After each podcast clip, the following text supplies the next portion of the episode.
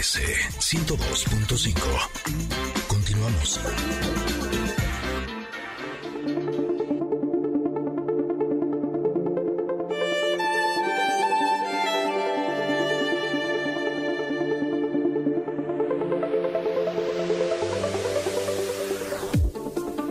Llegamos al momento de la carta del comentarot. Si no mal recuerdo, esta carta ya nos había salido, lo cual quiere decir que quiere que recordemos que no todo lo que brilla es oro. La carta se llama Todo lo que reluce y la imagen es un montón, una montaña dorada de oro, pues una montaña de, eh, pues no sé si si es eh, así brillos nada más de o si realmente es oro, pero bueno, es muy muy muy muy muy brillosa y encima hay dos máscaras, parecieran como de la comedia del arte italiana, así este mu- muy representativas y luego de esa montaña resurge un resplandor, al- a- arriba de ese resplandor un rostro que en este mazo, que ya les hemos platicado, siempre aparece rostro, ese rostro vigilante, todo lo que reluce. Y básicamente, eh, pues habla de... Ay, Ingrid. bueno, este, me interrumpes desde mi pensamiento. Bueno, habla básicamente de eso, de que no nos dejemos llevar porque aquello que parece, uff, maravilloso y reluciente, y sobre todo ahora me pongo a pensar eh, con todo lo que se muestra en redes sociales, que ya hemos hablado de eso, pues probablemente ni es tan cierto y seguramente, o más que seguramente, eh, habría que cuestionarnos si eso que reluce es lo que necesitamos y requerimos. Fíjate que el día de ayer una amiga muy querida a quien le mando saludos, eh, Sandrita Corcuera, eh, mencionaba en su, en su red social precisamente que una persona bueno, ella es, ella es locutora y, desde hace muchísimos años. Eh, y últimamente se dedica a otro tipo de actividades más esotéricas y místicas y demás por las cuales estudio mucho. Y entonces que una persona del público le había dicho, uy, qué lástima, yo sigo tu carrera, que antes era como muy exitosa y ahora ya viniste a menos, ¿no? Y entonces ella decía, ¿qué? Si ahora es cuando más feliz estoy, estoy, o sea, dista mucho eh, cómo me sentía antes y cómo me siento ahora, pero ¿por qué la gente, decía ella, eh, cree que con menos popularidad se es menos feliz en todo caso, o, eh, o que alguien decide por fuera qué es lo que a mí me provoca felicidad, ¿no? Lo cual tiene absoluta, me parece a mí, la razón, absolutamente toda la razón. Eh, que, que muchas veces decimos, ay, es famosísima, seguro es re que te felicito, to, to, to, to, to, to, ta", ¿no? Entonces, este, o eso que muestra como perfección, eso lo quiero yo. Fíjate que también eh, les quería comentar este que el otro día decía, me, me esfuerzo mucho por, por ser feliz y entonces conseguir esto, conseguir el otro, conseguir aquello para eh, pertenecer, para entrar, porque esto es lo que dicta la sociedad. Y desde hace algunos meses dije, a ver, me detengo lo estoy buscando para ser feliz, entonces quiere decir que no soy feliz. No, si soy requete feliz, entonces, ¿por qué me estoy quebrando la cabeza haciendo lo que otros dicen o suponen que es la felicidad? Pues probablemente para ellos, pero para mí lo es. Por eso me da gusto que retomemos esta carta, que insisto, me parece que ya salió, pero que eh, sobre todo en esta, en estos tiempos donde nos mostramos tanto o donde entramos a la vida de otros que aparentemente son felices, y si sí lo son, que bueno, da gusto, no necesariamente quiere decir que eso que hace feliz al otro me hace feliz a mí, y además no juzgar que lo que hace el otro, si no me parece a mí que le da felicidad, este, probablemente a él sí, no tengo yo que decir o eh, nombrar que, cuál es el sentimiento o el estado de ánimo que debe de tener el otro según mis parámetros. ¿Qué dices, Ingrid Coronado? Híjole.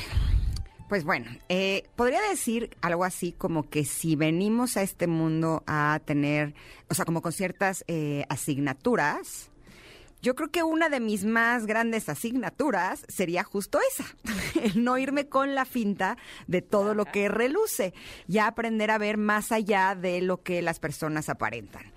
Eh, justo eh, creo que muchas veces estamos en situaciones que son sumamente duras eh, y creo que, eh, por lo menos en mi caso, una de las finalidades de esas situaciones tiene que ver justo con eso, el aprender a relacionarme con las personas. eh, por lo que son más que por lo que aparentan.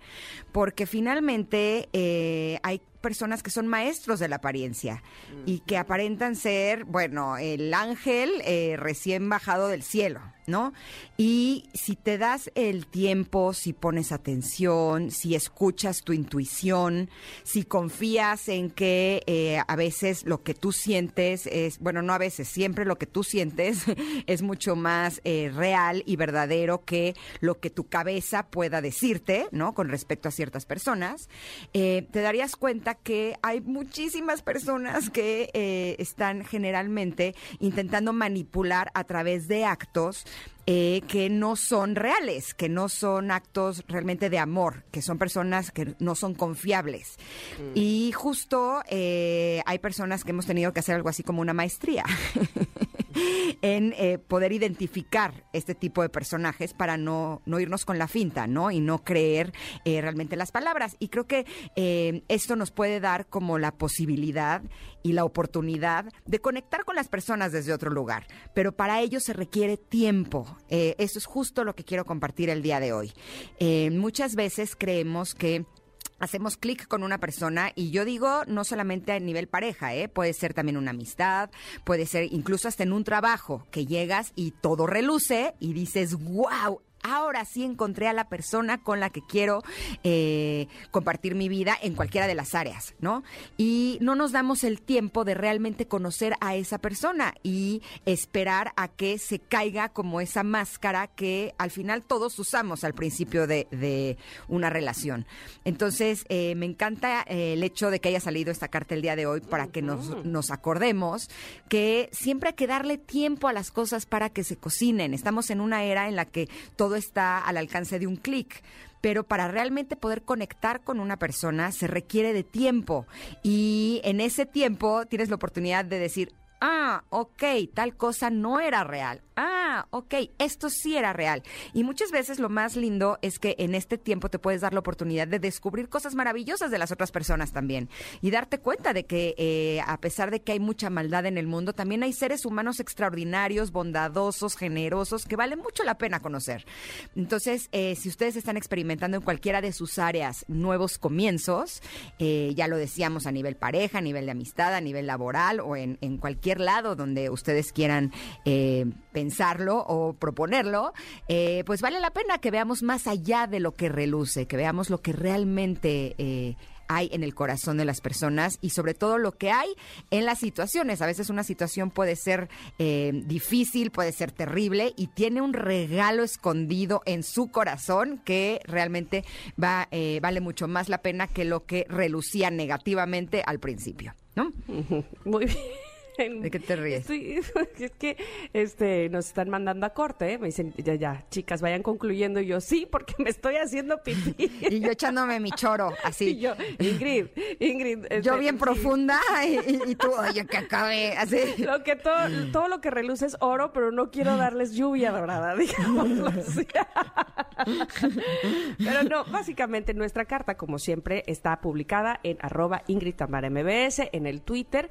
Y sí, de, entrada eh, quiero decirte que eso que acabas de mencionar sobre identificar qué persona nos está hablando realmente, no con caretas, sino con su realidad, no es fácil. A mí tampoco me resulta fácil y muchas veces me he ido con la finta.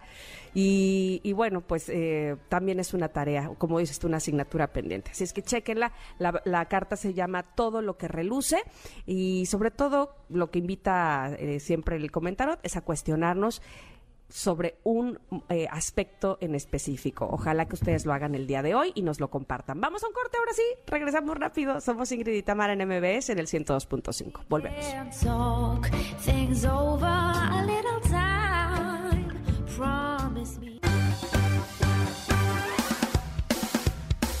Es momento de una pausa.